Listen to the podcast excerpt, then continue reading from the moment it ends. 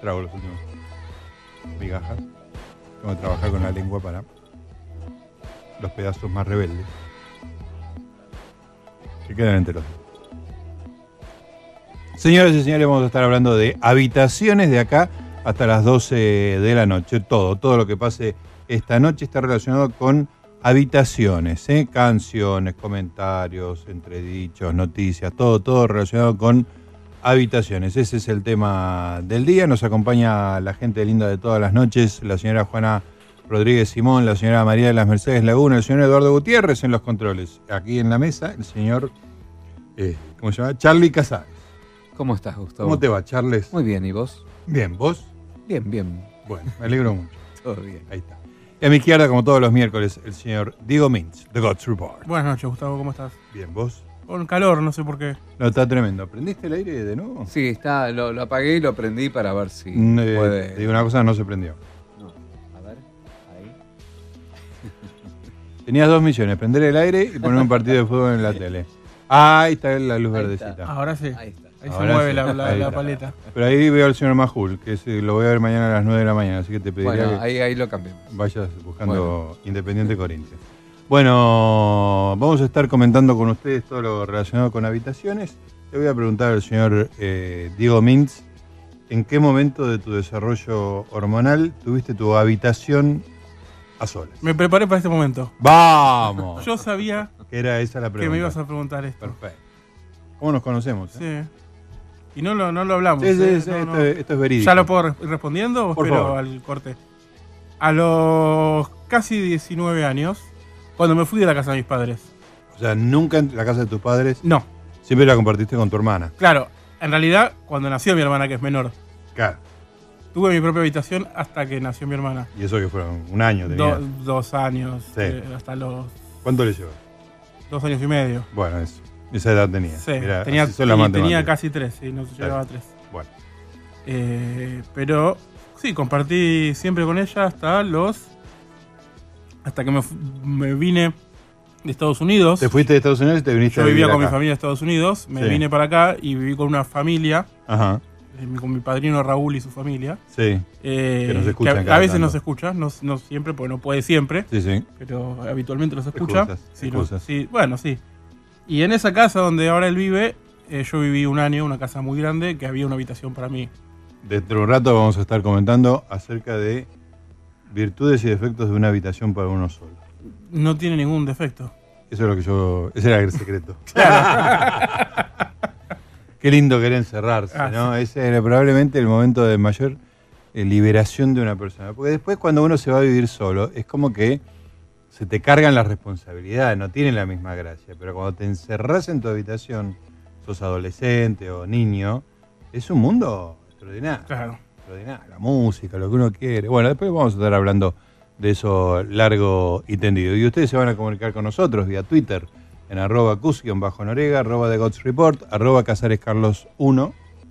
Así Bien. es. Muy bien. Y si quieren hablar por teléfono, Lo pueden hacer a través de la vía indirecta al 5371-4600 o también a través de nuestra línea directa en nuestro contestador. En 30 segundos nos dejan un mensajito grabado con sus voces en el 5371-4638. Gustavo. perfecto, está todo dado. Entonces arranca, preferiría no hacerlo.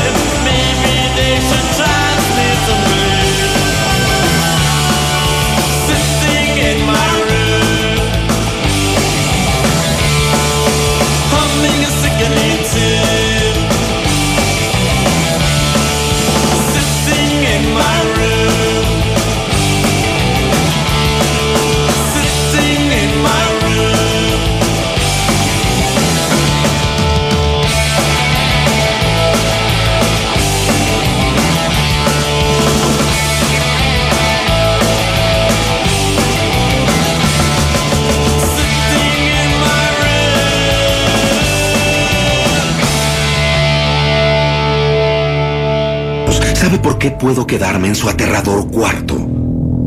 Porque estoy seguro que los fantasmitas de piernas largas no existen.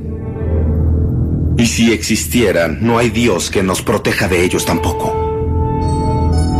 Así que no puedo convencerlo. Ya nos estamos entendiendo. Muy bien.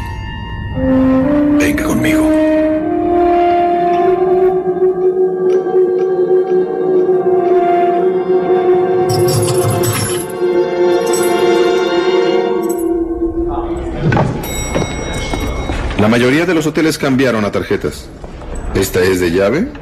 Lindo detalle antiguo. Tenemos tarjetas magnéticas. La electrónica no funciona en el 1408. Espero no tenga un marcapasos. El gerente está diciendo que hay un fantasma en el cuarto. No, jamás usé la palabra fantasma. Ah, disculpe. Ah, ¿Espíritu, espectro? No, malentendió. Lo que hay en el 1408 no es nada de eso. Entonces, ¿qué es? Es un maldito cuarto maligno. ¿Por qué los dueños no clausuran el cuarto? La corporación Yashuko prefiere pretender que no hay problema, así como pretenden que no hay piso 13. El cuarto debe estar sucio. ¿No han cambiado sábanas en 11 años? No, no, somos muy profesionales. El 1408 se asea una vez al mes. Yo superviso. Las empleadas trabajan en pares. Tratamos el cuarto como si fuera una cámara llena de gas venenoso. Solo nos quedamos 10 minutos y yo insisto en que la puerta quede abierta. Y aún así... Hace unos años una empleada de El Salvador se quedó encerrada en el baño. Estuvo ahí solo unos momentos, pero cuando la sacamos... ¿Muerta? Estaba... No, ciega. Cogió un par de tijeras y se sacó los ojos. Se reía enloquecida. ¡Auch! ¿Su piso? Bueno, yo hasta aquí le hago compañía. Yo no me acerco al 1408 hasta el día marcado en el mes. Hasta mañana. Señor Ensling, por Dios, no haga esto.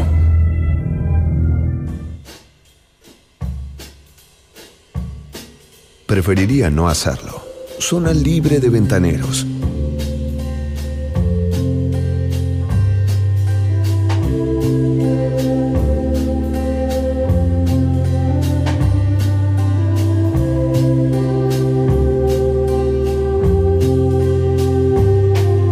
22 horas 15 minutos, estamos en la 1110, estamos en Preferiría no hacerlo, estamos hablando de habitaciones, estamos acá con el señor Diego Mintz, más conocido en todo el mundo como The Gods Report. Escuchame una cosa. Bueno, entonces vivías en una familia con padrinos, digamos, Claro. no era tu familia directa, y te encerrabas, ¿no? En tu habitación. Mm, sí. No te encerrabas, Sí. vacilaste. Sí, sí, me encerraba. Sí, sí, no me acuerdo, fue hace mucho. Pero, Pero, sí. no, no, ¿no tenía ese efecto liberador que estábamos comentando? Sí, un poco sí, pero sí, supongo que sí. Sí. Pero no lo vivo como... No lo vivís en ese sentido. No. Supongo porque después, sí, me encerraba tal vez, y después tuve esa misma libertad. Viví solo, viví... Sí, una, bueno, vivir solo ya es otro tema. digamos. Y me sentía la misma... Sí, es verdad. No sé, sí.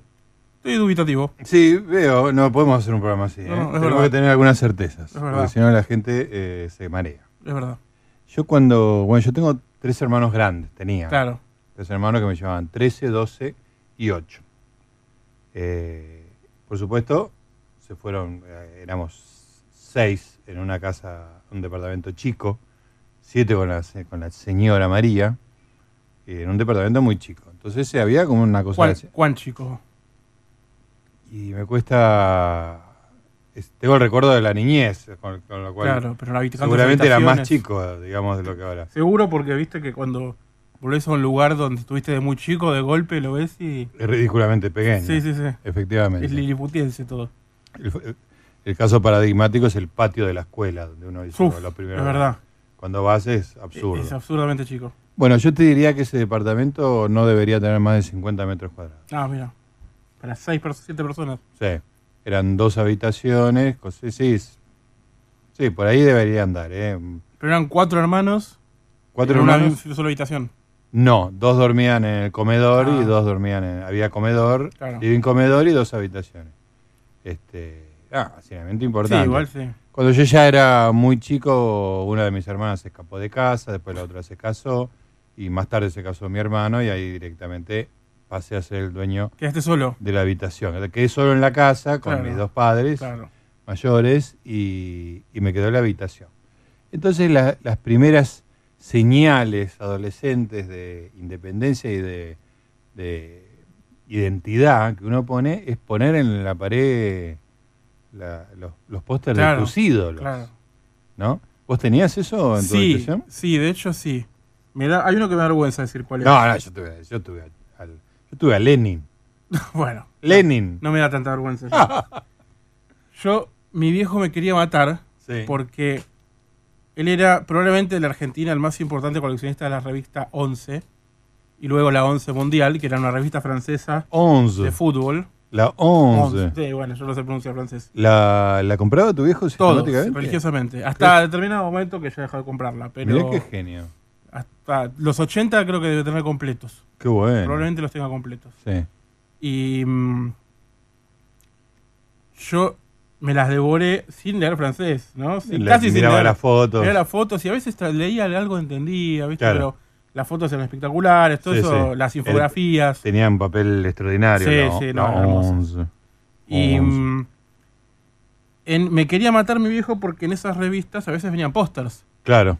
Y él, como coleccionista, como no le, no le, no le divertía. No le gustaba que, que- que fuera ya que alterado el objeto ya de su colección. Claro, ya dejármelas tocar fue un tema. sí, sí. Porque de hecho había como una gran cantidad de revistas de fútbol, deportivas generalmente de fútbol, muchas de las cuales me dejaba tocar y las hice mierda todas. O sea, de- de- las rompí de leerlas igual. Lo, lo bien que hacían no dejarte las tocar. pero las- esas no, hasta que en algún momento tuvo que acceder. Claro. Y, y bueno, de ahí recuerdo haber pegado. le pedí permiso Sí. y terminó aceptando. No me acuerdo si en algún momento lo pegué sin, sin, sin que lo diga. Un póster de René Higuita Ajá. y uno de Maradona con la camiseta del Napoli, jugando para Napoli. Ah, era un- para una foto de acción. Sí. Que la foto era, recuerdo que era muy buena, estaba como medio espaldas, medio, era una cosa, medio En volando. movi- en movimiento, En movimiento, en pleno movimiento, era Sí. una gran foto. Y era atractiva y no sé por qué. O sea, hoy pienso, puta, tenía un póster de Maradona, yo que soy hincha River. De ese drogadicto. Claro, no, sí, de ese ser Sí, sí, tan particular, ¿no? En ese momento era menos particular, ya era, no era una persona eh, con una reputación importante, pero. Claro. Pero era un símbolo de boca y. Sí, sí. Ya ahí había un problema. Claro, tenía la camiseta del Napoli igual de última. Pero como la foto era buena, qué sé yo. Eh, el de Higuita era como más kosher, si se quiere. Claro, porque Guita es como un, Claro, aparte yo era. un jugador Yo quería ser extraordinario. arquero, Higuita era mi ídolo. Ajá. Lo conocí, lo entrevisté en un momento. Contame eso. Eso fue una vez que River jugó con Atlético Nacional. Sí. Debe haber sido. Es más, te puedo decir la fecha exacta. 11 de septiembre de 1996. ¿Y por qué sabes eso? Porque creo que era el Día del Maestro. Habrá sido Supercopa, no Copa Libertadores, porque Sí. en esa época se jugaba la Supercopa. Un partido que creo que River perdió. Ajá. No, un partido de River que salió 2 a 2. 2 a 2. Pero River fue campeón después Sí. de la apertura 96. Pero en ese momento no. no todavía Ramón Díaz era completamente cuestionado. Había ganado Libertadores recientemente. Sí. Pero seguía siendo cuestionado Ramón Sí. Díaz. Recién en ese torneo fue que. Estamos abriendo demasiadas ventanas. Sí, perdón. Bueno, Higuita. Higuita, cuestión que nos meti- Yo fui con el grabador, yo tenía nueve años, Sí. ni siquiera diez. y nos metimos y, la- y no sé, le hice dos, tres preguntas. Sí. eh, ¿Y te sacaste foto con él? no me saqué foto. con No. no. Y no, no, no me saqué foto, pero tengo. En algún lado está el cassette en la que yo lo entrevisto. Qué lindo. Y después terminé entrevistando también al Mono Burgos, Sí, que recuerdo que fue como la salida ya del. Él salía caminando por el playón hacia el- su auto. sí. Y me agarró como del, del- o sea, del, del hombro y me llevaba como mientras yo con el graba- eh, con toda la extensión de mi brazo, el grabador, Para llegar hasta arriba. para llegar hasta más o menos las tetillas, porque Sí, no llegaba ni al Claro. porque mide como dos metros encima. Y Burgos ese día había ido a cabecear un córner encima, fue como una cosa muy divertida. cosa heroica. Le, le hice una pregunta sobre eso y se cagó de risa. Qué Eh, lindo. no, aparte fue divino. Y bueno, hijita. ¿Lo viste a Burgos últimamente? No, pero se comió a Burgos, ¿no? No, no sabes lo que es, no sabes. Aparte con barba, me, hizo- me hacía acordar a, no me acuerdo de qué me hacía acordar, mano piedra durana. Era una cosa Tenía un aire, sí. ¿eh? gigantesca. pero gigantesca, ancha, ¿viste? Pero Como- claro, pero parece un, un muñeco, un- el muñeco Michelin, ¿no? Sí, Como- sí, no, no, tremendo, tremendo. Uf. Irreconocible. Después lo vamos a googlear a ver si. Bueno, vamos a ver cómo está. Ahí está. Bueno, cuestión que tenía un póster de Guita en mi cuarto. Tenías un póster Y de lo en tu conocí a. Guita en su momento. Está bien. Yo tuve póster, así como recuerdo los primeros póster que tuve, tuve uno de, creo que los Rolling Stones, que iba, eh, estamos hablando de la década del 70, iba a la Galería del Este que había pósters. Claro. Era como una novedad. Era un tema ir a comprar pósters. Total, una novedad radical. Y había uno muy lindo del concierto de Bangladesh que tocaban Bob Dylan y George Harrison juntos Claro. con campera de jean. Era una imagen muy, muy linda. En el medio de esos dos pósters que eran eminentemente rockeros, tenía una tarjeta que me gustaba mucho, que era como de esas fragmentadas que forman formando una cara, pero cada unidad en realidad es otra cosa, Sí. que formaban la cara de Vladimir Ilich Lenin, porque en ese- se ve que en ese momento yo era del Partido Comunista. Claro.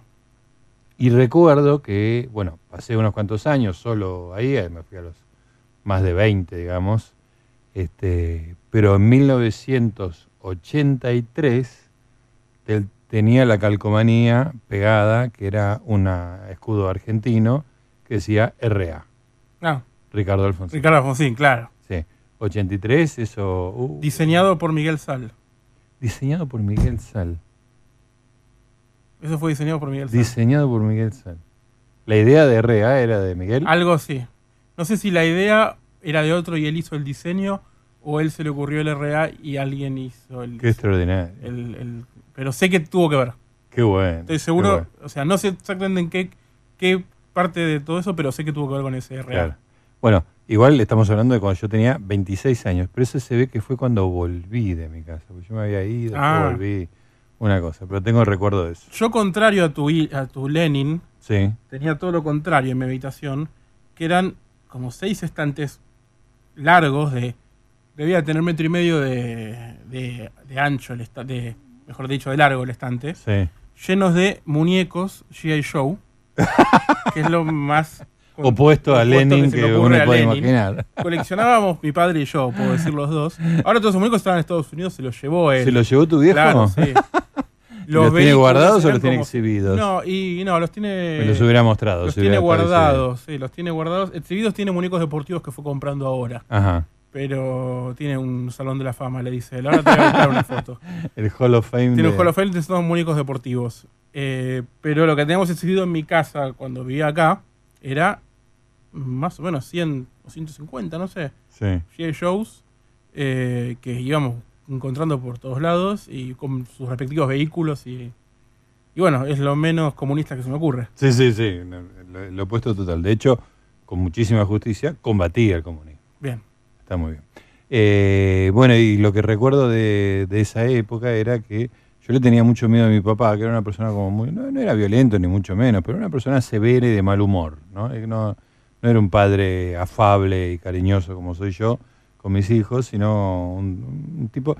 O sea, la noche era, uh, llegó papá, ¿viste? Era, era un- inquietud. ¿no? Se podía pelear con mi mamá, con algunos de mis, mis hermanos, o sea, pero. Claro, porque tus hermanos estaban en otra liga. Sí, sí, totalmente. Pero bueno, cuando yo me quedo solo, tenía una relación, no te digo distante, pero poco comunicativa, digamos, ¿no? Con mi viejo recién ya de grande nos pudimos comunicar. Pero me acuerdo, mi- aparte de mi papá músico, músico y muy severo como músico, o sea, un hinchapelota que todo le parecía que estaba mal, Claro. salvo los tótems, ¿no? Piazzolla y Troilo y no sé quién más. Y me acuerdo que una mañana se va a trabajar, entonces yo aprovecho para abrir las puertas de mi habitación y poner a todo volumen lo que acababa de descubrir que era Cream. el tema, no sé si era Cream o el otro grupo que tuvo Eric Clapton, que era Leyland de Dominos. No, eh, bueno, Eric and the Dominos. Eric Andedónimos. Que tenía un tema que se llamaba Leila. Sí. Que De- Derek Andedónimos. ¿no? de, Derek and the Dominos. Y tenía un tema de Leila que no sé si recordás el riff principal, que es... Pero es una cosa Sí, sí, sí. muy potente, muy potente. Entonces, Para además para la época. tremendo, tremendo, una cosa... Sí, Cream era heavy metal, Sí. básicamente. Y aparte empezaba el riff dos veces y después entraba la batería. Una cosa tremenda. Y lo puse a todo volumen. Era, era como una cosa para, para decir, este, estoy Ah, solo, sí. soy el dueño de la casa. Y, y mi papá se había olvidado y- de algo y volvió a casa. Y estaba sonando eso. ¡Ah! qué mal momento! ¡Baja eso! Una cosa tremenda, tremenda. Este, y, y esas cosas no, nunca más me dijo nada, digamos, ¿no? Pero yo nunca más me animé a abrir las puertas para, para que la música de mi, Quedó ahí para- de mi habitación sola- sonara en otros lugares. Bueno, ustedes van a estar contando. La señora Juana Rodríguez Simón nos va a contar dentro de un rato cómo es su habitación, cómo era su habitación de niña este, aislándose de su padre, de su madre. Vamos a esperar que nos cuente con detalles, por supuesto. Sí, ¿no? sí, sí, eso espero. Exactamente. Y, y bueno, y por supuesto, ustedes se van a comunicar con nosotros vía Twitter, arroba bajo noriega arroba The Gods Report, Sí. y nos van a contar también qué hacían en sus habitaciones de niños adolescentes. Está el tema de la masturbación. El tema de la masturbación. Pero eso hay que esperar el programa Franco Torcha, me parece. ¿Lo cuento o no lo cuento? De adolescente, estaba en el secundario, se produjo el siguiente diálogo. Mi mamá me dijo, deja de manchar las sábanas. Eso fue todo. Eso fue todo. Se ve que yo me había como, había probado alguna vez y pensaba que bueno. Claro, que se va y solo. después como dos o tres veces no había tenido ningún eco. Claro. Dice, bueno, nadie se da Ya cuenta. está, claro. ¿Y no pensaste en ese momento en irte de tu casa y no volver nunca más? Pensé seriamente en tirarme por la ventana. Pero por suerte no sucedió.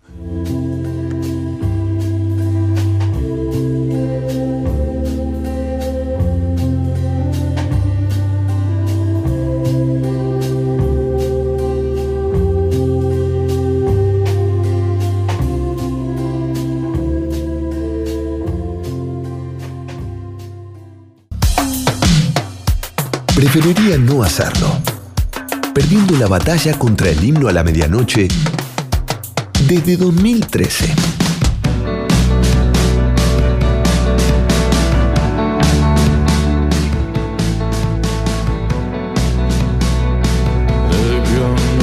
They're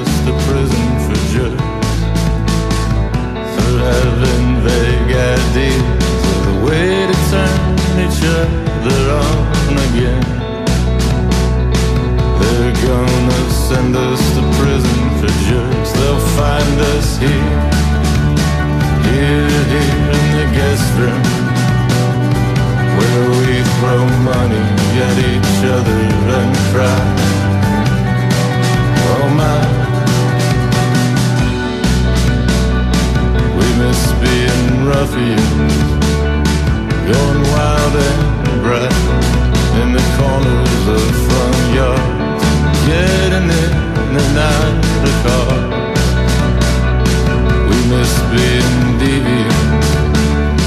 They'll find us here in the guest room where we throw money each other and. Oh we can't stay here.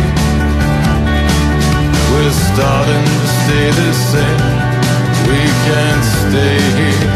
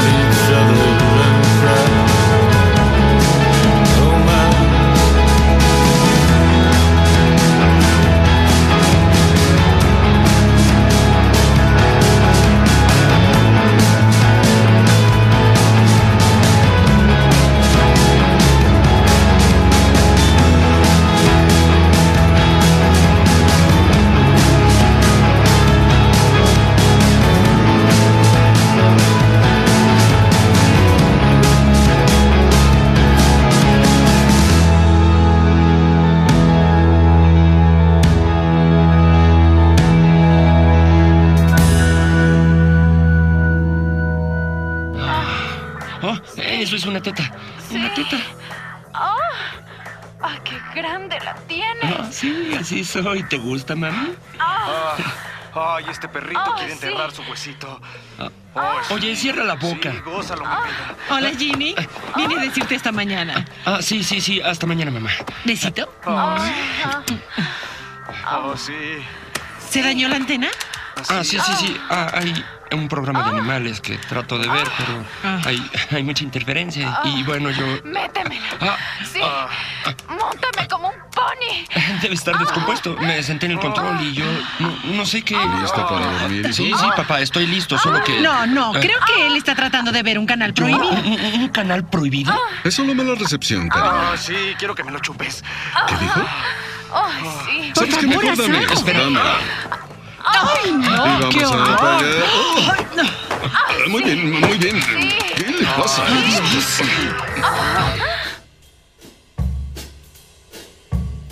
Preferiría no hacerlo.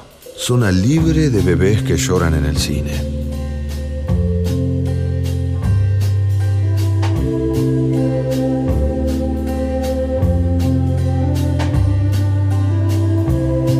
Muy bien, amigues, 22.36, estábamos viendo esto que era American Pie. American Pie, la escena justamente que sucedía lo que yo les narraba en mi vida personal. ¿eh?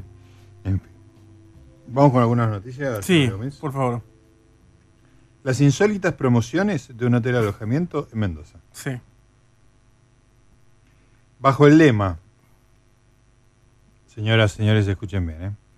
Bajo el lema, más rápido acabás, más barato te sale el telo,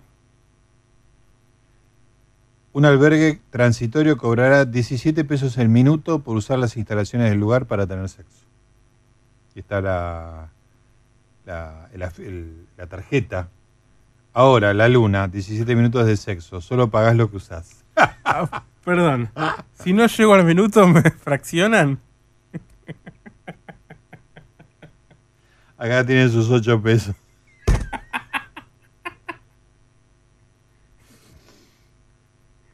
Los administradores de un hotel alojamiento de la localidad de Guaymallén, provincia de Mendoza, tuvieron una ingeniosa y llamativa propuesta para hacerle frente a la crisis económica. Cobrarán 17 pesos el minuto de sexo.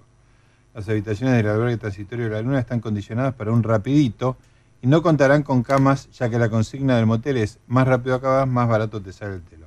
¿Te das cuenta que tienen una, frase de información y el resto la El resto se lo van- la refrasea una y otra vez? Ahora, 17 por 60 da 1020 Mil pesos. pesos. Sí, sí, sí. La hora te sale cara. La hora te sale No caro. sé cuánto está la hora de un telo en realidad, porque... Si es mil una- pesos es caro. Sí. Si es Mil- mil, pesos. mil es pesos. Sí. Mil pesos de una hora de hotel es carísimo. Sí, sí, sí. Digo, no porque lo Ah, sepas, 100 sino- mil pesos, entendí 100 mil pesos. No, no. No, 100 mil pesos. No, no, me imagino que es caro. Sí, Mil- sí, digo, Mil no. pesos me quedo en un hotel toda la me parece. Ah, además no, no, no, digo, no, no sé, me parece una cifra obscena para Sí, pagar. sí, yo creo que sí. En los cuartos los clientes se encontrarán con decorados de formas distintas a las de los clásicos hoteles por hora. Se puede optar por un consultorio ginecológico, una jaula, un boliche o un taller mecánico para cumplir las fantasías propias o ajenas en cuestión de minutos. No Esta puede- no es la primera campaña de marketing para atraer clientes que hace la Luna en sus últimos años. Con carteles ingeniosos y un poco delirantes, también sus directivos fueron los creadores de Alquilar un maniquí para realizar un trío. Este ni siquiera debe ser cierto. No. Y media tarde de regalo. Invitan a las parejas a concurrir a la hora de la merienda. Es todo fe, todo, todo falso. Todo falso. Toda la noticia es falsa, desde el primer momento. También lanzaron la promoción Protocolo para infieles para amantes si son descubiertos por sus parejas. Y también más vendedor auro, seguros de embarazo. Si presentás un certificado de nacimiento de tu hijo a los nueve meses de haber estado en el telo, te devuelven la plata. Pero qué cu- culpa. No, no tienen responsabilidad. Un desastre esta noticia. No tiene ninguna credibilidad. Nada. Ni- Nada. Ni, ni los montos, ni. Nada. Googlea Es no- Hotel Guaymallén La Luna. Pero vamos a ver si existe. A ver. Las delirantes campañas Big Bang News. 18 de diciembre de 2016. El medio de. De Real. Hasta está en perfil también. Sí, pero eso ya, digo, nada de eso. es ver- ¿Hay algún sitio de. Losandes.com.ar, Sí. diario de Mendoza. Sí. Reabrió un conocido hotel de Guaymallén y volvió con sus picantes promociones. Ah, ok. Digamos, Los Andes por ahí es un medio poco serio al final de cuentas, no lo sé. No, pero por es lo menos están ahí. Eso es como la nación, los Andes. Sí, ¿no? Sí. El hotel alojamiento ubicado en Bermejo estuvo cerrado tres meses y volvió con sus chistes a las redes sociales. No, ya cuando da una dirección. Bermejo, que es una, es una, loca- una localidad. Sí, un barrio. un- El Hotel Alojamiento de la Luna es uno de los más cono- más conocidos en Mendoza y su fama se la han ganado a pulso gracias a sus excéntricas y picantes promociones. El lugar estuvo cerrado por tres meses por orden de la Municipalidad de Guaymallén debido a un problema con la habilitación, pero anunciaron que el problema está solucionado. Reabrieron con una oferta fiel a su estilo. Acá está la de los 17 Ah, pesos ahí- el minuto. ahí viene. ¿De qué fecha es esa noticia? Hay un tweet. Esto es de agosto de 2017. Bien. Hay un tuit. Hay un tweet del, del- del Telo que dice: Más rápido que vas, más barato te sale. ah". ¿El, el Telo tiene cuenta de tweets? Sí, la luna guion bajo telo. A ver si encuentro alguna cosa. No, bueno, hay unas. Tira la goma que te regalamos una nueva.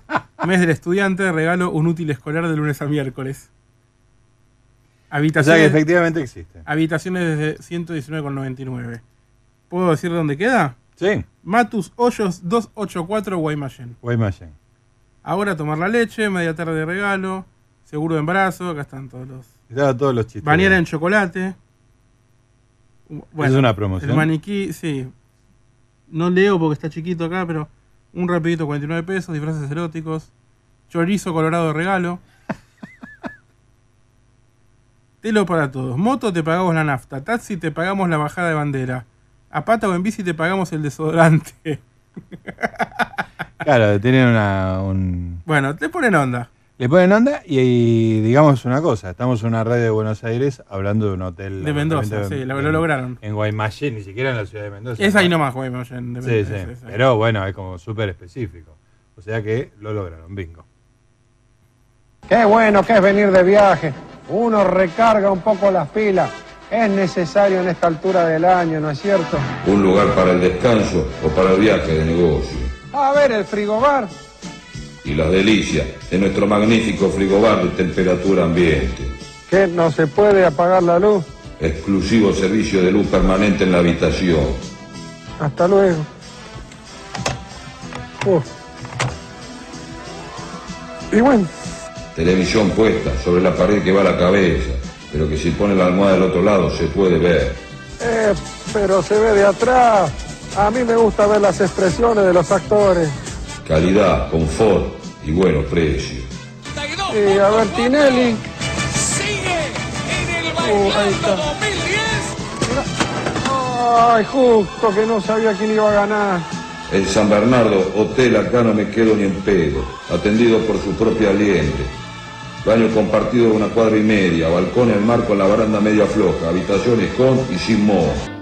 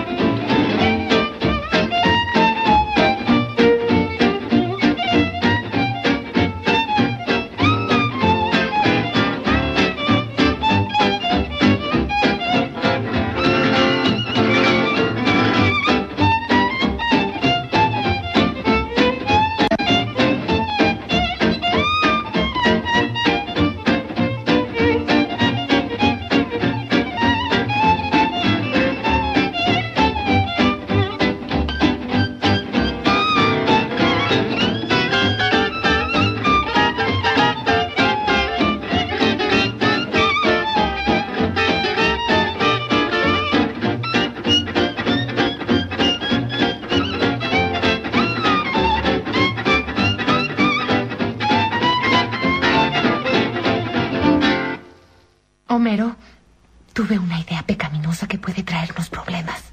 Muy, Margo, tenemos que luchar contra la tentación. No, Homero. Hay que hacerlo. Llamemos a servicio a la habitación. Alguien quiere cargar servicio a la habitación, señor. ¿Ah, sí? Ya lo veremos. Volad, mis pequeños, volad.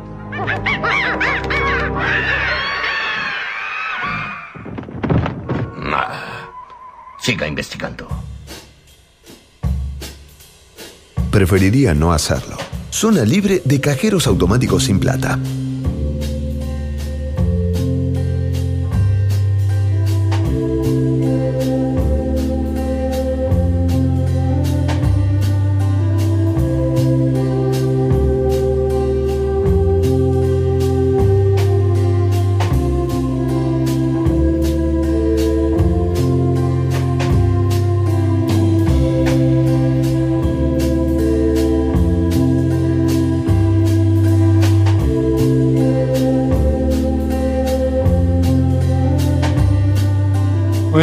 22 horas 50 minutos. Estamos en Preferiría no hacerlo hablando de habitaciones. Después tenés un tema largo, ¿vos tenés algo para desarrollar? Eh, se puede decir que sí.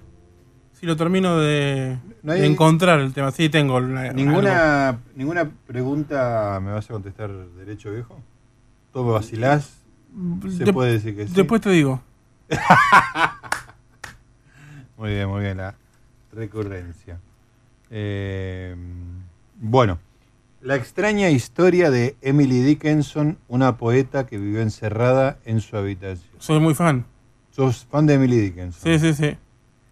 La esperanza es esa cosa con alas, decía Emily Dickinson. Resultó que esa cosa con alas era su sobrino, decía Woody Allen sobre Emily Dickinson. Pero bueno, igual tiene, tiene muchos poemas muy, muy interesantes de una persona que no salía de la casa y que escribía cosas fantásticas para no haber salido nunca de la casa. Escúchame, ¿hubo una película sobre ella hace poco? ¿O estoy confundido? Puede ser, no, no me suena igual. Eh. voy película de Tennis Davis. ¿Sobre cuál era la película de Tennis Davis? A ver. No recuerdo una película No, sobre no, ella. me hubiera enterado porque la he estudiado en, en el high school Sí. y tenía, tenía, tiene poemas muy lindos realmente. No me acuerdo de memoria ninguno. Me acuerdo de algunos títulos. Hope is the thing with feathers. La esperanza es esa cosa con alas. Es el más conocido. Sí.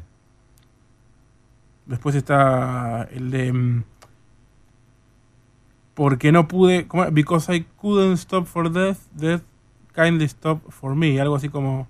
A Quiet Passion.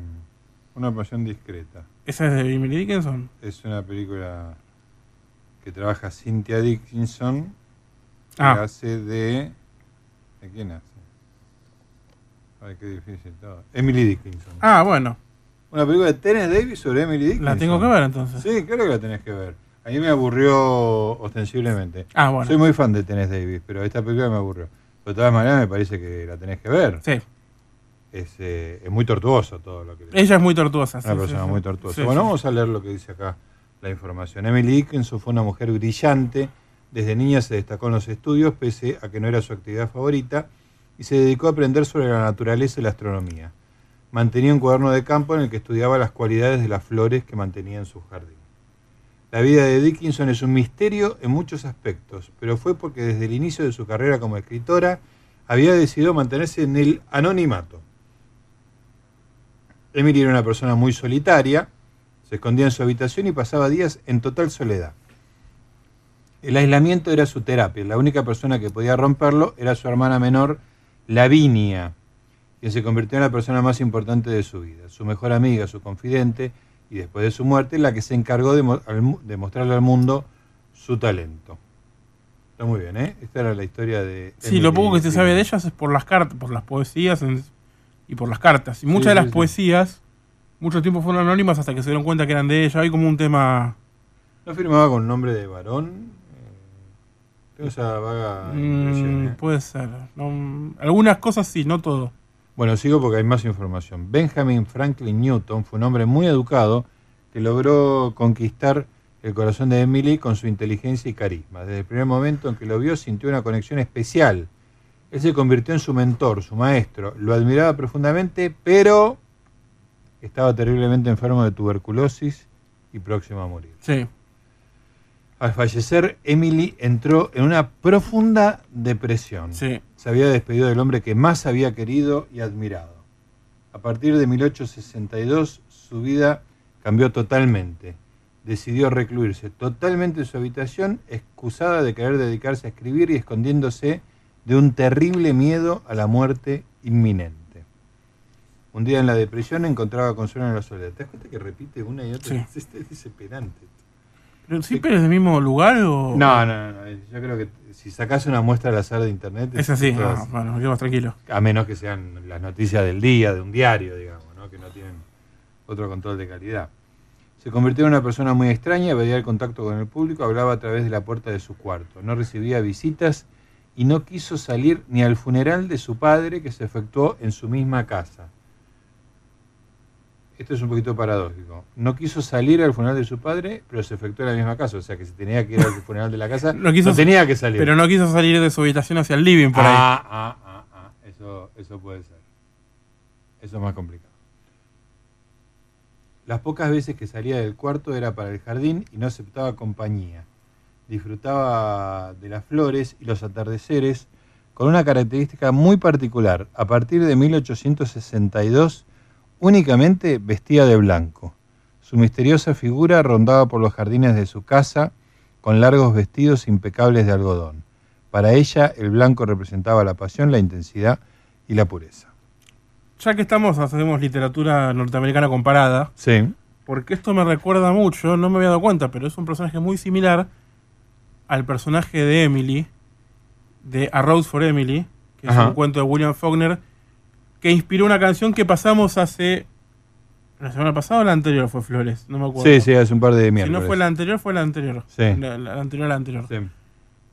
Un cuento de Faulkner de una señora, que primero es una chica, luego se convierte en una señora que no sale de la casa. ¿No sería la, la referencia a es Emily una, Dickinson? puede ser. Termina.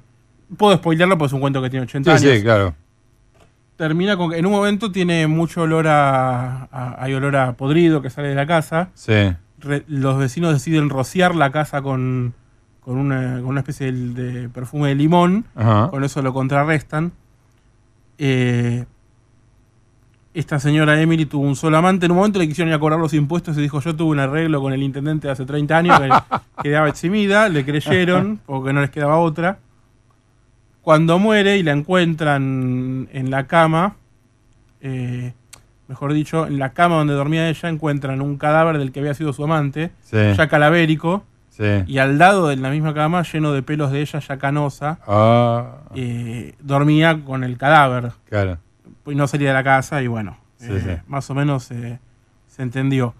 Y ahora me doy cuenta que es muy similar si uno lee ese cuento y se entera detalles de la vida de Emily Dickinson, que hay, hay unos paralelismos. eh, Sí, estoy, en la entrada de A Rose for Emily, la entrada en inglés de Wikipedia. Sí.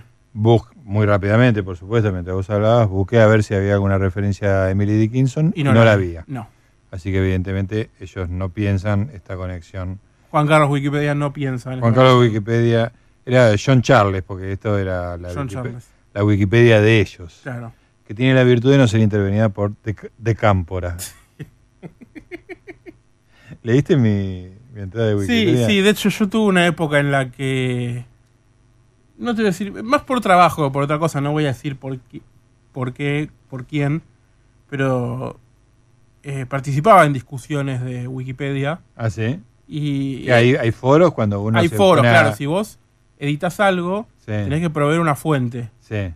Ah, Eh, Si no hay una fuente, viene otro, te lo borra y te pone, no hay- acá no hay fuente. Todo hay un registro. Detrás de la de cada página de Wikipedia tiene detrás un foro propio. Sí. donde puedes tener un chat, una discusión, y donde cada cambio que se hace queda registrado y vos podés hacer un comentario diciendo por qué hiciste ese cambio. Sí.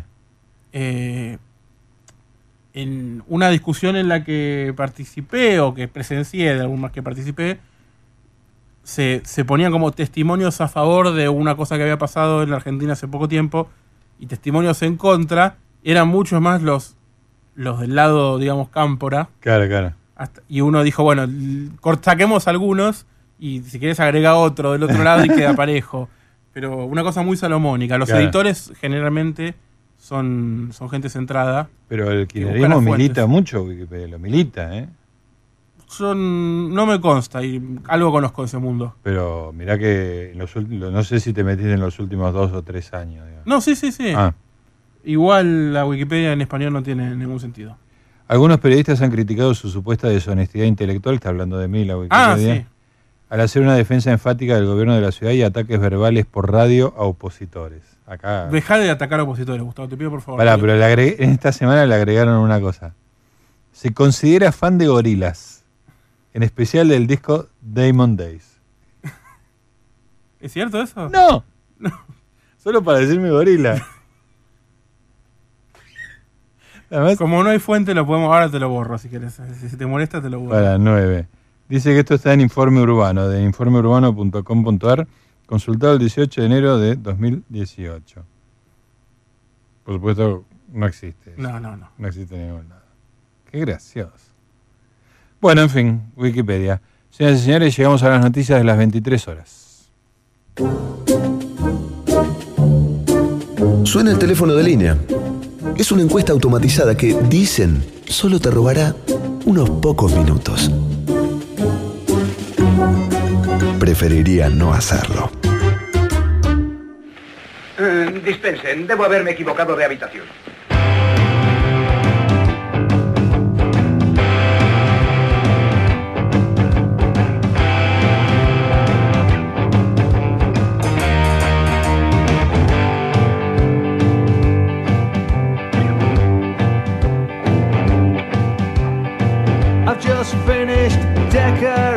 It was very irritating, and I know they're going to come around tonight.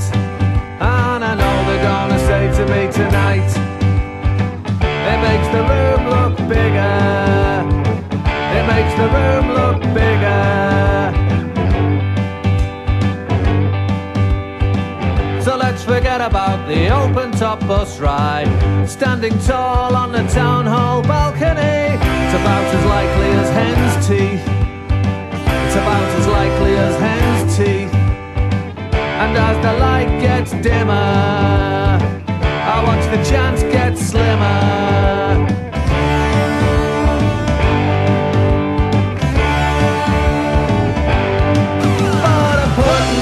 To hang my hopes upon. There's a fella coming round to stick the gas back on. And if truth be told, now the film is gone, it makes the room look bigger.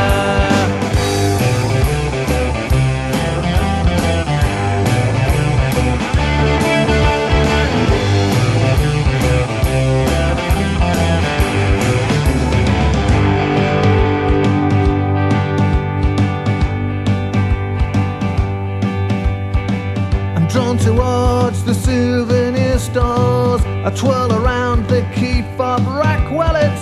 it's alright for Nicholas and for Neil. Yeah, well, how do you think that makes me feel? And all the while I can see I'm on the CCTV. Elderly lady at the bus stop thinks I'm going to eat her, and so to reassure her, I ask her for the time. And a sense of relief at my friendly tone reveals itself in her comic moan. You can wait 20 minutes and nothing comes along, and then all of a sudden, three thugs rob your pension. Oh, there's generally one at 25 past. There's generally one at 25 past. They come swinging round that corner. They think they're Benny Goodman.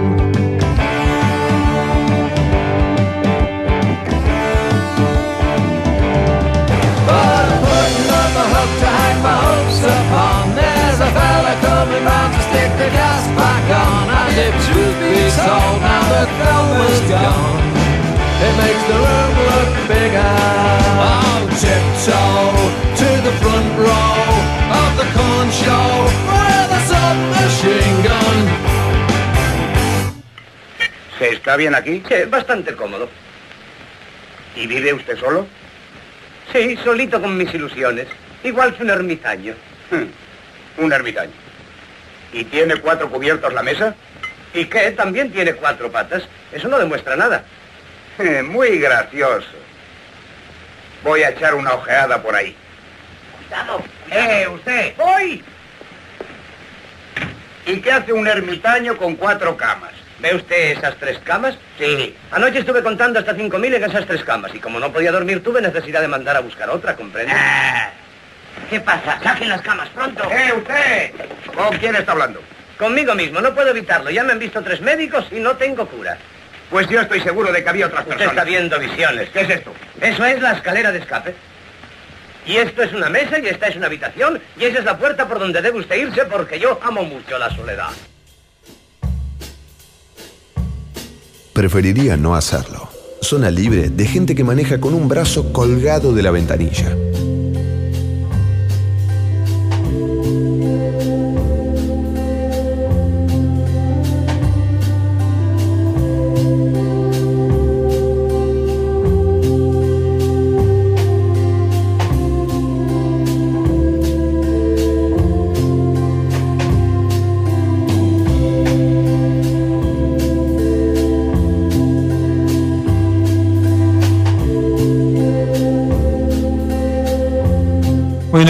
Estamos en la 11.10, 23 horas 8 minutos. ¿Qué tienes para contarme del maravilloso mundo de las habitaciones? Lo que traje, en realidad, yo creo que debe, debería haberlo traído cuando hablamos de casas, que Ajá. sucedió cuando vos estabas en tu casa casualmente, Sí. eh, recuperándote de tu operación de Hace un año prácticamente. Es- en mayo, ¿no? En 10 mayo de se cumplió. 10 una de mayo me operé. Me acuerdo, sí, sí, sí. Faltan escasos tres semanas. Bueno, quiero hablar del tamaño. ¿El tamaño importa? Sí, el tamaño importa. ¿El tamaño importa? Sí, Dependiendo tamaño- para qué, sí. En este caso, quise buscar datos fiables sobre el tamaño de las casas en la Argentina Sí. y me di cuenta que en la página del INDEC hay generosa información de la encuesta permanente de hogares. Ah, estuviste buscando eso. Sí, pero no, no logré abrir los Excel y se me, se me ¿Cómo no pudiste abrir los y porque Excel? eran pesados, muchos datos. Ah, ah. No tenía una guía de por dónde. Mucho tecnicismo. Sí. Tendría que haberme puesto solo con más tiempo y con una computadora con mejores co- condiciones. Sí. Por lo cual no tengo datos argentinos. Perfecto. Empezamos Pero- por ahí. Pero tenemos datos de otros lados. De la Argentina tengo algo recontra extraoficial porque no citan ni a nadie en ningún informe. De hecho, ni siquiera citan a seres humanos, sino que hablan los dueños de las inmobiliarias, que son lo menos parecido a Ah. Una no persona que hay. No pertenecen al género humano. De hecho, creo que prefiero un abogado. Sí, uf. ¿No? Muy dura tu declaración. Ya está circulando por las redes sociales. Sí, no, pero bueno, pero por lo menos es una especie de consagra, eh, de, de, desa- no desaire, como si lo contrario, como un caramelito para los abogados que creo que la semana pasada fue que los tratamos de no humanos. Sí. Eh, Ahora les indicamos que están un escalón arriba. está en un escalón encima de los, de los, de los inmobiliarios, así que, bueno. En esta nota, muchos dueños y o gerentes de inmobiliarias, en una nota de Clarín de 2015, hablan de que la clase media convive cada vez en casas más chicas y que el tamaño de los departamentos se disminuyó en relación a, los, a la cantidad de ambientes. Ajá. Lo que antes era un dos ambientes de 80 metros, ahora es un tres ambientes Ajá. de 80 metros. Se van parcelando. Claro, lo que antes era 65 metros cuadrados era un dos ambientes. ahora es- bueno, Sí, se sí. entendió. Sí, sí, se entiende la idea. Ahora hay dos ambientes de 65 metros, cada vez hay más monoambientes. Y no es que las necesidades de, de, de- de más habitaciones disminuyeron. O sea, al contrario. Entonces, estamos conviviendo con un problema que es habitaciones cada vez más chicas, Ajá. casas cada vez más chicas, mayores problemas familiares. O sea, creo Sí, que sí, la relación es directa. es, linea- es lineal ese tema. Ahora, hay un estudio muy bueno sobre los Estados Unidos. ¿Cómo es la casa promedio de los Estados Unidos? Te va a sorprender. A ver. Para empezar, el costo estimado mensual de una casa promedio en los Estados Unidos en alquiler sería es de 90 927 dólares por mes. O sea, mil dólares serían. eh, No, 20 mil 20 mil pesos. pesos. Ponele, que en realidad a mí me parece muy barato, porque el sueldo promedio, o sea, para 927, representa un quinto del sueldo promedio en realidad. Ajá. O sea que no, un, creo que un quinto del eh, sueldo en- como alquiler no es, no es- está es como razonable. es razonable, digamos. no Sí. es una locura. La casa promedio tiene tres habitaciones, cuatro ambientes, ¿no? O Sí. sea, tres habitaciones, dos baños, 1800 pies cuadrados, o sea, dividido a tres más o menos. No, 60 metros cuadrados. o como 200 metros cuadrados me parece que da. ¿O no? 1800 dividido 3, 60. 60, pero es Claro. un poco más. Bueno, ahora te lo averiguo. 1800 feet to meters. Juan, Juan Carlos Google nos va a decir que son 584 metros. ¿Puede ser esto? 600 metros cuadrados. No, Sí, no puede ser. No, no puede ser. Algo está mal. Dos pisos de promedio. La casa promedio tiene dos pisos. Sí. Un, un cuarto de acre. O sea, que es un, un acre creo que es media hectárea. ¿Pero qué estás leyendo? Así es el, el- fue construido en 1974, la casa promedio. tiene aire acondicionado central, Sí. tiene garage, tiene gas y calefacción. Es la típica casita del sub- suburbana, digamos. Claro. Pero es que esa es la casa promedio en los Estados Unidos. Claro, si claro. vos sumás todas las casas de todas las personas Sí, sí. y buscas como qué es lo que tiene el- el- la persona al medio. Bueno, una cosa es el promedio, otra cosa es el medio, ¿no? Pero Es la casa que uno ve en las películas norteamericanas. este, la- en el joven mano de tijera. que Exactamente, en el exactamente. suburbio con algunos datos más sobre la casa promedio que me pareció espe- eh, espectaculares. El 35% tienen una chimenea funcional, Ahora, los 600 metros cuadrados, los 1800 metros, puede ser con el terreno. el exterior, claro. Ah, sí, sí, sí. Ahora sí, Pero son unos 200 construidos. perfecto. 35% de las casas tienen, en los Estados Unidos, tienen una chimenea funcional. Bien. Me parece un montón. Sí, ¿cuánto? 35%. Sí, es mucho. En Argentina no debe ser ni el 5. No, no.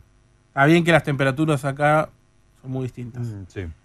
En 1993 esto era el 32. Este estudio es del 2011. Sí. El 16% tienen pileta, que también es bastante. Mucho, altísimo. Por ahí para Estados Unidos no es tanto, porque es un país más desarrollado, Pero con casas 16 gigantes. El 16% es una cantidad enorme. Bueno, sí, en realidad sí. Y acá esto es lo que me pareció completamente inverosímil. A ver. Hay una... Hay, ah, hay posibilidad del 11% de encontrar al menos un ratón. y o sea que también el uno- 11% tiene ratones. y también un 11, al menos uno. Al menos un ratón. Y, esto ya es me parece insólito y bajo. También hay un 11% de posibilidades de encontrar al menos una cucaracha. En el curso de un año, en el Sí. transcurso de un año. Claro. ¿Vos decís que solamente el 11% de las casas tienen cucarachas en Estados Unidos? Y sí, porque la mayor parte, a diferencia de la Argentina, las casas no son tan urbanas. La cucaracha es un fenómeno de ciudad Ah. concentrada. O sea, y yo la rata lo mismo. Sí, también, también. O sea, en todas esas poblaciones tan federales que es Estados Claro. Unidos, este, Es no, hay ni, no hay ni rata ni cucaracha. Bueno, estaría bueno ver un... No está en este estudio, pero podría... ¿Dónde está ubicada la casa promedio? Eso ¿A cuánto de un centro urbano? Claro. Sí, sí, Debe, muy- debe estar el dato, no Obviamente. lo tengo en este, en este informe. Pero eso por ahí te da una pauta más clara. Claro, claro, porque las- yo creo que esa casa promedio no es de, un, de una ciudad muy grande. No, claro, aparte la casa promedio claramente es una casa y no es un departamento. Bueno, de hecho no puede estar en una ciudad importante porque tiene, 200 metros de construcción. tiene pileta, tiene claro. jardín, tiene no sé cuántos acres.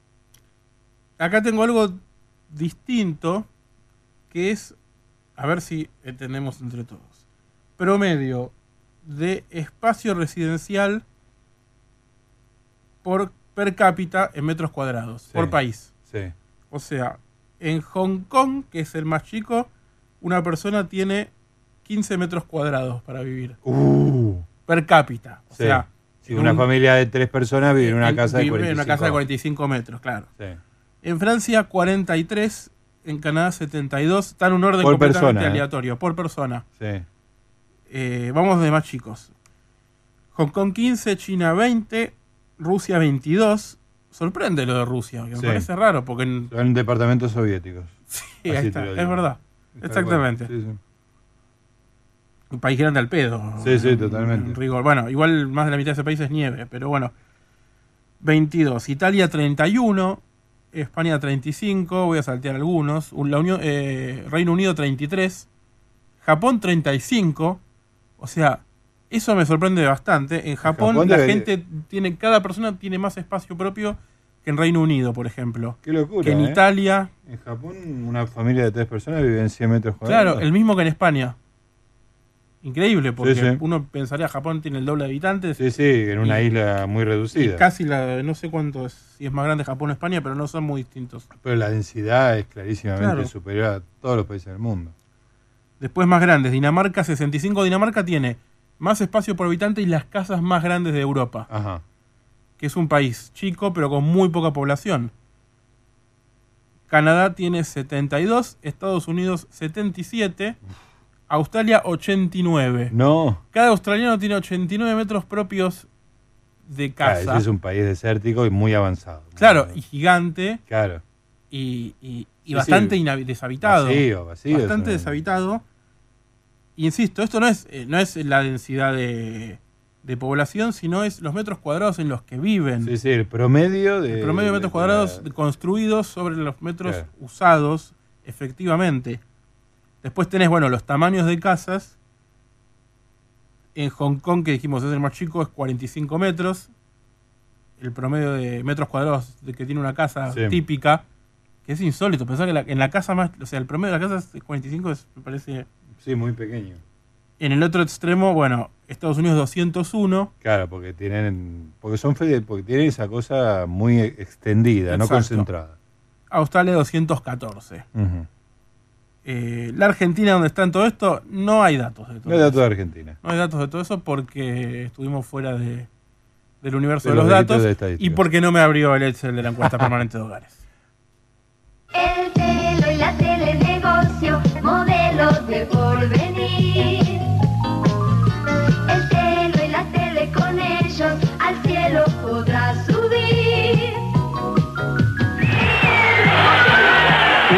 señores, el encuentro está detenido hasta que se infle nuevamente el efecto. Vamos a unos consejos. Usted quiere No para, no, no para, terminar, viejo. Bueno, ¿qué le vas a hacer? Te juro que es la primera vez que me pasa. No tiene importancia. Menos mal que aquí no es como en la cancha que está todo el mundo mirándote, ¿no? Es cierto. Si supieras.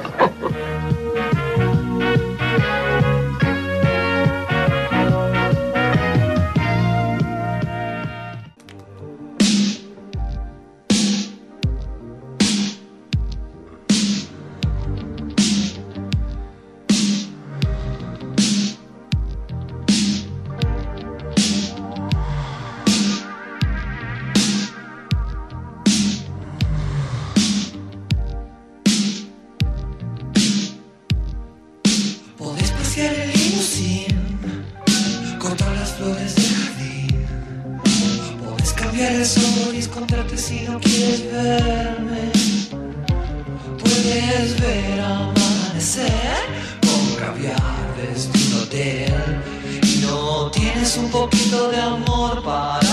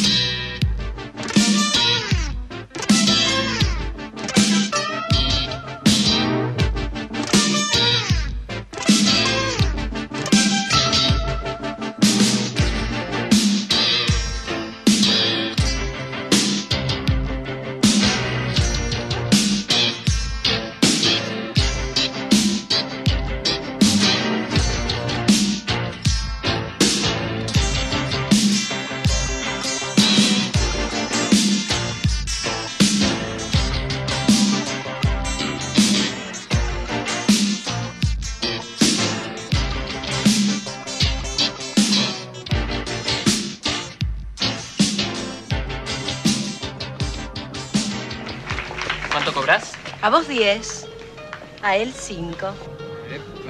¿Y a todos por dos? Somos cinco. ¿Pero por qué no se van a lavar el calzoncillo? ¿Mamita no les dio la plata para hacer la porquería? ¿Vos querés? Eso, grande, varón. ¿Te gusta, pibe? Mira qué lujo. ¿No tenés plata? Tengo. Mm. Entonces, no te gusto. Es que tengo novia. Ah, tenés novia. ¿Es linda? Sí. ¿Y cómo se llama? María. María. ¿Y debutaste con ella? No, no debuté. ¿A tu edad? Si debes tener como 20 años. 18. Es que lo juramos. ¿Me estás hablando en serio? Sí. ¿Me estás hablando en serio? Preferiría no hacerlo. Zona libre de editoriales indignadas.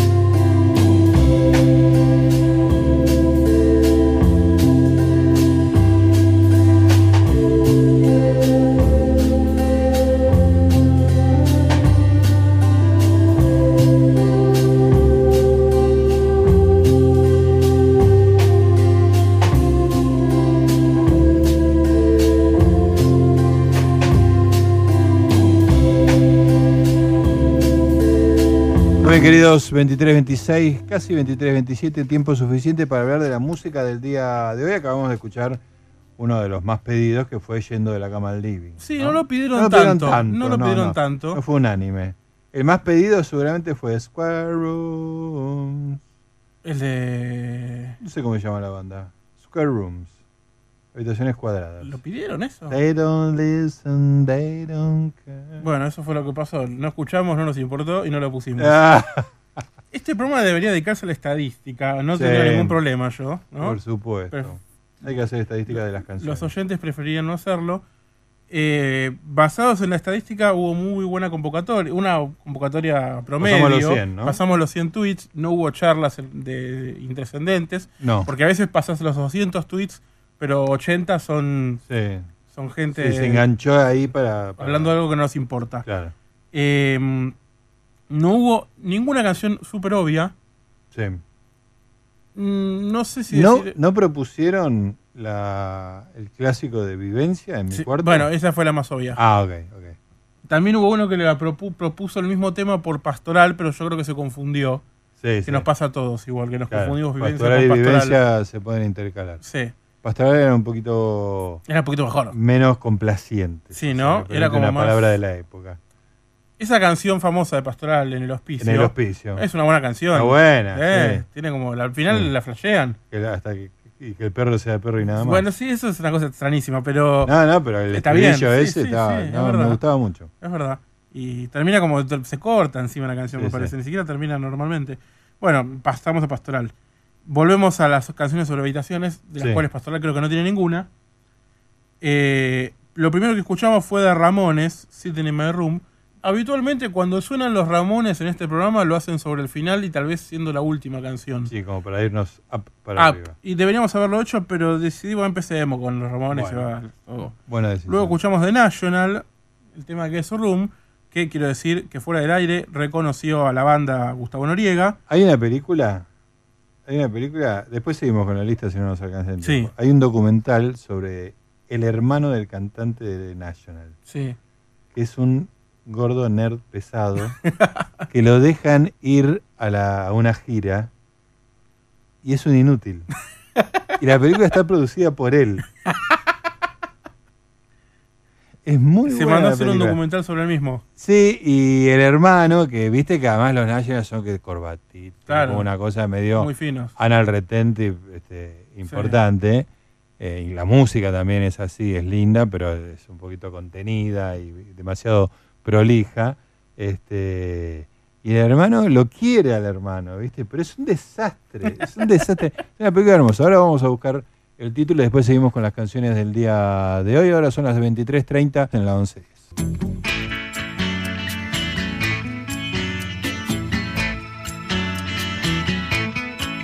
A rainy afternoon spent in the warmest room.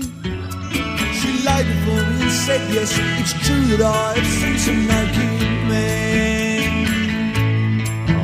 She made for the door, leaving me on the floor.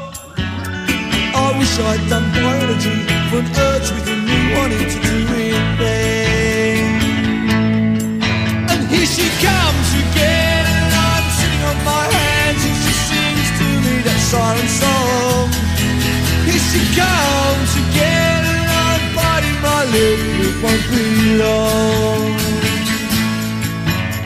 Brother Barry said, when he married Marion. The wife has three great attributes intelligence, a Swiss Army knife, and charm. That's not enough sometimes, and she did speak her mind and told them all that she believed the only way to disarm is to disarm.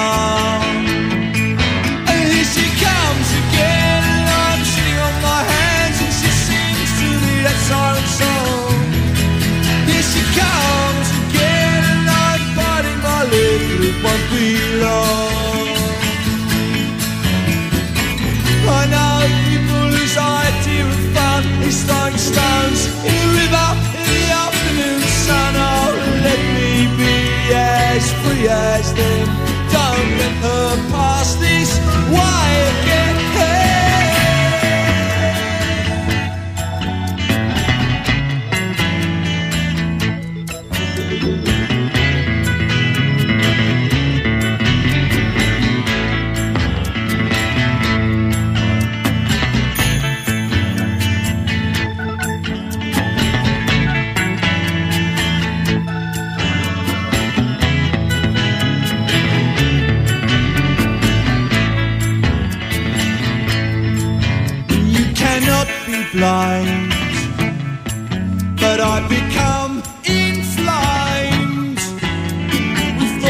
of thoughts of power, thoughts of love and the thoughts of now. We have such little time at your place or mine. I can't wait till we take our blood tests. Oh baby, let's take our blood tests now. And here she comes again, I'm sitting on my hands, and she comes again And I'm biting my lip but it won't be long. Here she comes again And I'm sitting on my hands And she sings to me that siren song. Here she comes again And I'm biting my lip but it won't be long.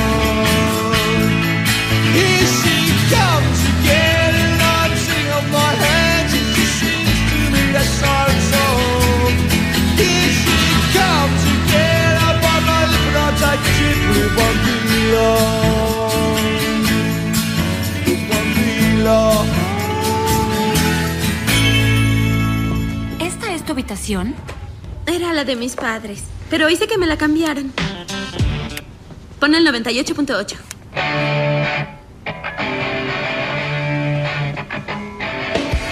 Katie, siquiera sabes quién canta esto. ¿Las Spice Girls? La amo. Es como una marciana. Dios, mi cadera es enorme. Oh, por favor, odio mis pantorrillas. Pero pueden usar halters. Mis hombros son masculinos. Solía creer que solo había gordos y flacos. Al parecer hay muchas cosas más en tu cuerpo que pueden estar mal. Oh, mi frente es tan rara. Mis poros son tan grandes. Mi cutícula es horrenda. Tengo muy mal aliento en la mañana. Escuchen, chicas, la hora feliz es de 4 a 6. Gracias. Ah, ¿esto tiene alcohol? Ay, Dios, cariño, no. ¿Qué clase de madre crees que soy? ¿Por qué quieres un poco? Porque si beben, prefiero que lo hagan en la casa. Preferiría no hacerlo. Zona libre de letra chica en el contrato.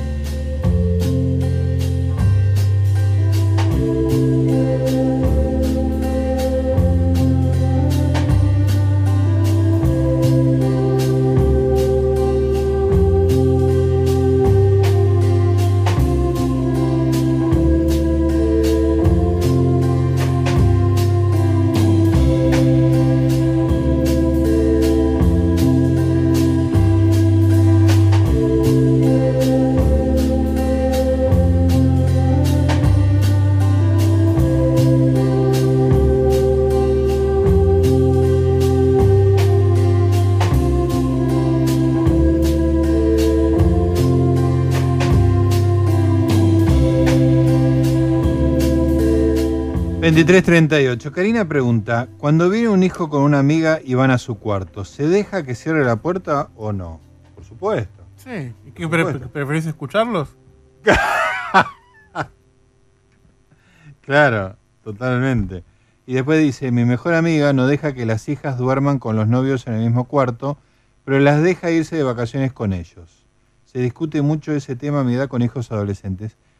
Eso no me parece tan mal, ¿eh? O sea, que se queda a dormir, hay que ver las edades también, ¿no? Mm. Sí, después de los 25 Después de los 25 que- se tiene que ir a la casa, pero bueno. Se tiene que ir de la casa, básicamente. Pero este, me parece más razonable, eh, si, si se van, se van. Pero a la mañana ver a una persona medio desconocida en tu casa, No, no, la, hay con que, la gaña, hay así que que, todavía no habilitar se... una puertita para que se Claro, o sea, si quieren, no, no es un problema de coger o no coger. Claro, sino no, sí, sí, sí, de la que- mañana. De no cruzarte con una persona que no tenés mucha confianza, con la Aparte, gaña, mal aliento. te levantás en bolas a desayunar en tu propia casa. Exactamente, no- esa- no tenés por qué cruzarte con nadie. Esa pérdida de la intimidad No, me es- parece es- es cierto. muy fuerte. Así Sí, que se puede ir sin hacer ruido ni. Eso está bien. Exactamente. Que hagan lo que quieran.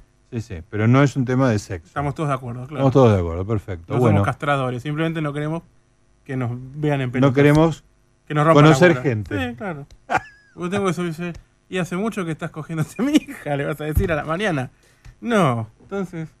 Se te paró, ¿no? Y, Bueno. y eso si no escuchaste nada, porque Claro, si escuchaste sí, que. sí, ya tenés demasiada información. Sí. Más información de la necesaria. Bueno, eh, seguimos con las canciones. Estábamos hablando de Billy Briggs. ¿Qué Esto era de Billy Bragg. Billy Bragg, The perdón. Warmest Room, lo que acabamos de escuchar de su disco Talking with the Taxman About Poetry, hablando de poesía con el recaudador de impuestos. Sí. que Es un gran título de disco. Eh, antes habíamos tenido a Charlie García con Yendo de la Cama al Living, ya lo habíamos mencionado. Un super clásico. The National, Django Reinhardt, Rose Room, Ajá, sí. que rara vez pasamos cosas instrumentales, Sí, pero esto estaba muy lindo. pero Ray Django Reinhardt, Sí, sí, ¿por qué no? ¿Por qué no? Eh, y antes habíamos tenido un tema muy lindo llamado de la banda Half Man Half Biscuit, mitad hombre, mitad bizcocho, Sí. o galletita, llamado It Makes the Room Look Bigger, que dice básicamente algo así como acabo de eh, hacer una reforma en mi habitación, estoy cansado, estoy irritado y va, ya veo que van a venir todos y van a decir, uh, pero ahora parece más grande. Qué tipo mala onda. es bu- es buenísimo. Qué tipo Me sentí muy identificado. Bueno, vamos a seguir escuchando música. ¿Qué vamos a escuchar ahora? Ahora viene Bruce Springsteen, el Oh, jefe. Candy Room. Candy Room. Candy Room.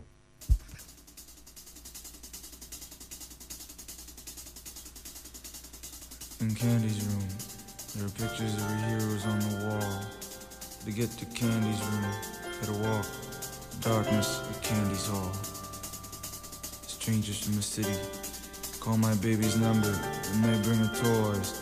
When I come knocking, she smiles pretty. She knows I wanna be Candy's boy.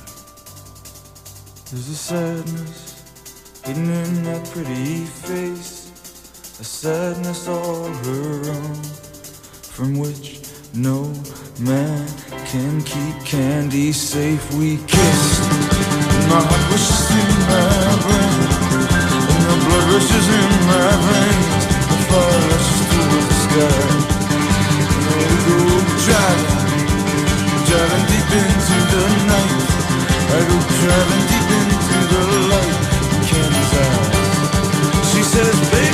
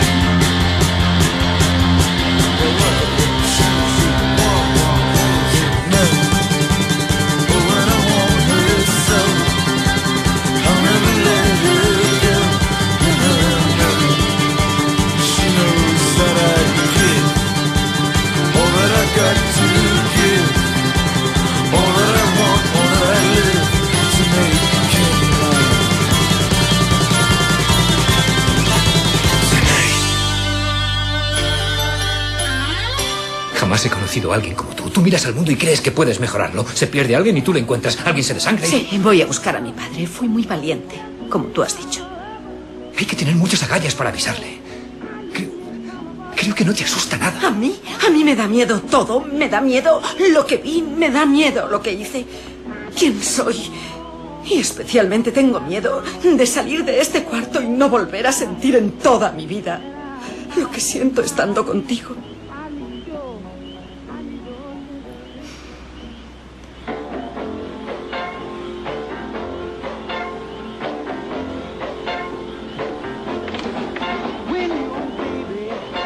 Vamos a bailar.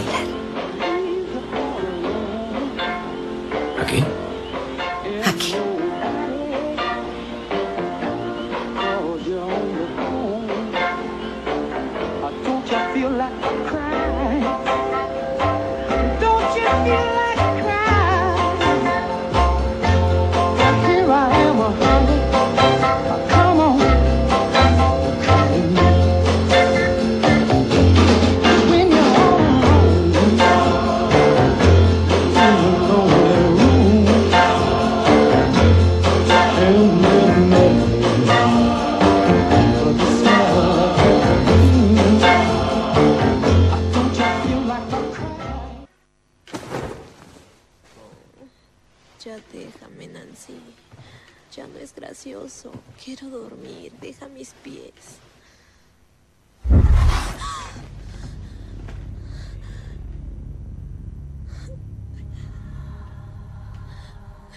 Nancy.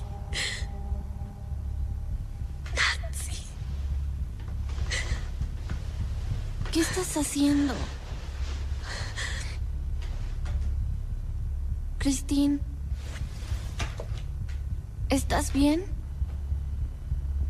¿Tú lo ves? ¿Ver qué?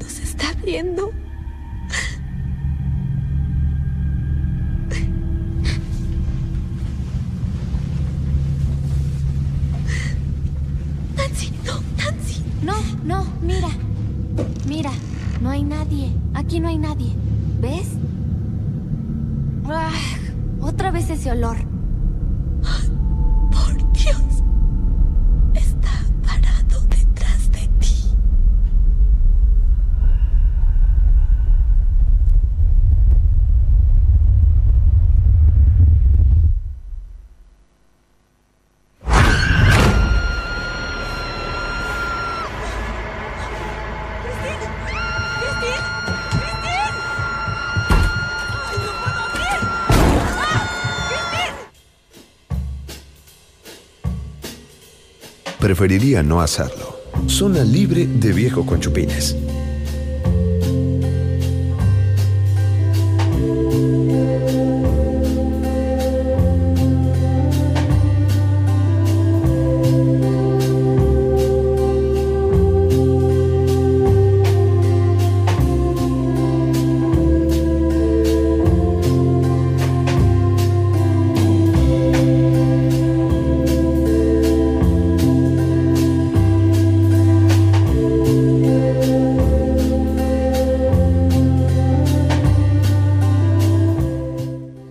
23.50, ya nos estamos yendo, pero tenemos algunas noticias para compartir con ustedes.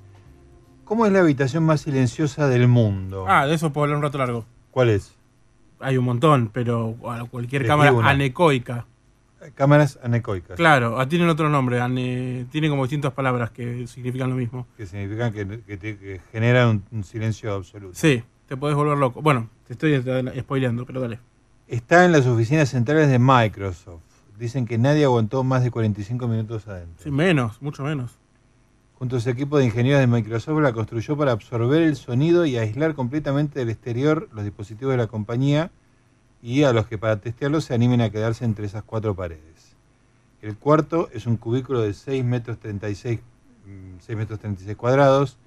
Está en las profundidades del edificio 87 de las oficinas centrales de Microsoft en Washington. Hay un video de 360 grados para recorrerlo. Desarrollaron, por ejemplo, el hardware de la Xbox y las tabletas Surface. Le llevó al ingeniero dos años diseñarla. Eh, las paredes son seis capas que ayudan a amortiguar y detener los sonidos de la afuera. Además están revestidas con placas de, 30 de 13 centímetros de espesor que captan los impactos producidos por las ondas acústicas o electromagnéticas. Técnicamente el cuarto más silencioso del mundo es la cámara anecoica más eficiente del planeta, tras haber ro- roto el récord mundial del silencio que ellos mismos marcaron en 2015, menos 20,6 decibeles. Está certificado por Guinness. Esto se acerca al límite de lo que debería ser posible sin crear un vacío. El ruido producido por las moléculas de aire que chocan entre sí se calcula que están a menos 24 decibeles. Claro. Eh, cámaras anecoicas, digamos, no son una anomalía, no, son, no es que es la única. Se- las empresas que fabrican micrófonos, sobre todo, Ah, claro. tienen Sí. eh, para testeos. La anécdota famosa es que John Cage, el compositor, Sí. un día se mete en una. Bueno, Sí. lo dejaron entrar, no, no es que se metió solo. Tuvo un rato largo, salió y él tenía una percepción muy, muy importante, digamos, tenía un oído entrenadísimo. Claro. Entonces, cuando sale, le dice al ingeniero a cargo: Puede ser que había filtraciones en esta cámara, porque No. yo noté dos sonidos muy fuertes, muy claros, Sí. uno muy agudo y uno muy grave. Sí. Y el ingeniero le dice: No, esta cámara está completamente Cerrada. cerrada, está completamente testeada, está perfecta. Y vos, como tenés una percepción mayor a la- al promedio, Sí. mejor al, al- al del humano promedio, lo que escuchaste es el sonido grave, el de tu sangre circulando por ¡No! tu cuerpo y el agudo tus neuronas. ¡No! ¡Qué impresionante! Cuando sale de esa experiencia, Sí, Cage dice, el silencio no existe. claro. El silencio es un, es un Sí, sí, concepto. un, un horizonte. No, no lo vamos a alcanzar nunca. meditó mucho, trabajó mucho y a partir de eso compuso su famosa obra 4 minutos 33 segundos. Que son silencios. Son 4 Mm. minutos 33 segundos de no tocar De ninguna no tocar nota. instrumento. De no tocar porque- ninguna nota. Porque el ambiente te genera. Sí, sobre que en todo si- realidad- sobre todo si es no interpretada en vivo. Mucha claro, mucha gente. eh, la mejor que vi de 433 la hizo un chileno, músico ambulante chileno, en un colectivo. No. Que se filmó tocando 433 en un colectivo. Excelente. Creo que es la única que vale la pena de las Sí, interpretaciones. sí. Porque no es una obra que se haya compuesto para interpretarla más allá del estreno. Sí, es un Más concepto. allá de haber sido compuesta. Sí. Eh, por ejemplo, tengo entendido que Pedro Aznar es de ir a dar charlas en los colegios. Y se queda Lo solía hacer y la, y la tocaba y después les decía a la gente que estaba haciendo. Porque diciéndole no, porque con esto ves que escuchan el sonido de los las toses, que eso no va por ahí. Claro. Porque justamente el problema no es el, el- las toses, el sonido del murmullo de la gente, sino que tampoco, si no estuviera todo eso, tampoco habría silencio, Claro, porque claro. nuestro propio cuerpo emite un sonido Sí, sí. al que nosotros no podemos escaparle. Si estás en un vacío O sea, y, el no es- son- y ni siquiera estás vos. Claro, el sonido no. No, si estás, no, si estás vos no hay Si silencio. estás vos no hay silencio. No hay silencio. Y no es que vos haces ruido como respirás o, o te Sí. movés o, o- Ya es un sonido que no podés controlar de ninguna manera. A partir de ahí es que Cage tiene como un, un- una experiencia Un casi Satori, mística claro. Y se da cuenta de que el silencio y de que una obra de silencio en realidad o sea no existe más allá de los factores externos y no es ponerse a escuchar el ruido de los pajaritos mientras vos no estás tocando Va es mucho más trascendental Claro. y por eso está muy mal interpretada Claro. el hecho de to- interpretar la obra o hacer de cuenta que la vas a tocar ya está mal porque Sí, sí. claramente no la estás entendiendo salvo este chileno que la tocó en un colectivo que a mí me pareció brillante eso Excelente. Bueno, y deje- sí. una cosa más, un paréntesis totalmente, que lo quería mencionar esto, pero no quedó afuera porque al final no hablé de esto. En Washington, en el estado de Washington, donde queda esa cámara anecoica de, de Microsoft, que es la habitación más silenciosa del mundo, Sí. también está la habitación más grande del mundo, Ajá. que es un edificio de la Boeing, Sí. que es un galpón de casi un kilómetro de largo. No. Eh, no sé exactamente los metros cuadrados, pero ponele 200. Porque es un hangar. Casi, claro, un hangar para fabricar aviones. Claro. Pero es un espacio continuo. Claro, claro. El más grande del el mundo. más grande del mundo, que mi abuelo estuvo ahí y ¿En me contaba, no, porque estuve porque yo tenía un, digamos, el, un tío abuelo, el hermano de mi abuela, el- su, su, su yerno, era ingeniero de la Boeing y trabajaba ahí en ese Sí, mismo sí. hangar.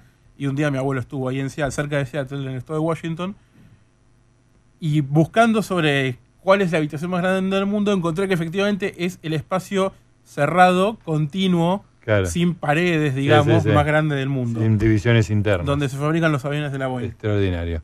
Bueno, y me hiciste acordar con lo de la cámara anecoica que en el Museo del Holocausto, no, el Museo Judío de Berlín, Sí. hay un, a ver, no es el Museo del Holocausto, es otro museo. Hay una parte que, bueno, relacionada obviamente con el Holocausto, hay una parte que se llama el vacío. Sí. Entonces vos tenés que bajar muchas escaleras, que yo y llegás a un, a un lugar muy, muy bajo, este, y hay una habitación cerrada muy herméticamente, se puede entrar de a una persona. Entonces entras a una habitación y tenés dos cosas. Primero, está conectado muy lejanamente con el exterior, pero como bajaste tanto, Claro. estás muy encerrado. Segundo, que la oscuridad es casi absoluta. Claro. ¿no? Entonces, estás ahí, escuchás muy vagamente el ruido de la ciudad que entra por arriba, pero muy vagamente, es casi un silencio muy ominoso y no ves absolutamente nada.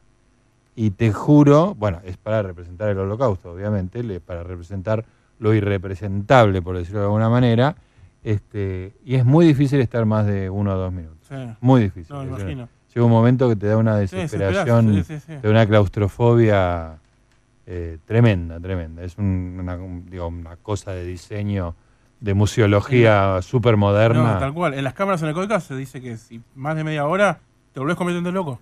Qué increíble. No puedes, o sea, no lo. Te volvés loco. Porque hablas y no te escuchás a vos mismo en realidad. Claro, Se, no hay eco. se no hay- apaga solo. Claro.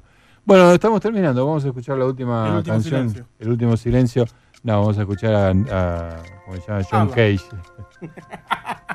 Podríamos hacerla esa. algún Podríamos hacerlo algún día. No, vamos a escuchar a Ava y nos vamos despidiendo. Long awaited darkness falls, casting shadows on the walls. In the twilight hour, I am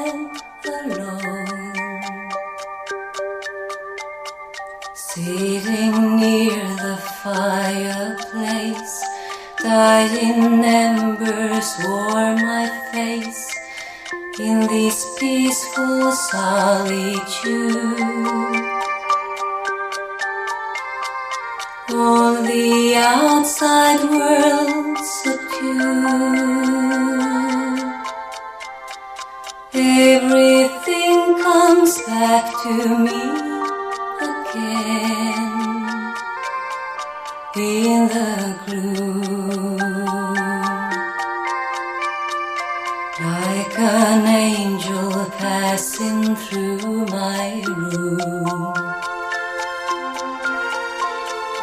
Half awake Muy bien amigos, nos vamos despidiendo, entonces saludamos a la gente que nos acompañó, la señora Juana Rodríguez Simón, Martínez Mercedes Laguna, el señor Eduardo Gutiérrez en los controles, Charlie Casares en la locución. Hasta mañana, Gustavo. Hasta mañana, y al señor Diego Mins, ¿sí? Indignada mi madre me dice, yo estuve en la Boeing, no mi papá. ¿En qué voy? En el- la Boeing en el, en el, ah, en el, galpón gigante. Ah, ahí está. era- Indignada. lo adjudicaste a tu abuelo falsamente. Yo- pero eso lo adjudica, estoy seguro. Así que hay, hay un problema Hay familiar. un problema acá. familiar que no se Cada va a uno a su resolver esta noche. Le mandamos un beso a tu vieja, la extraordinaria pastelera. Bueno, ya llega Franco Tocha. Nosotros nos reencontramos mañana a las 22 horas. Para hacer, preferiría no hacerlo. ¡Chau!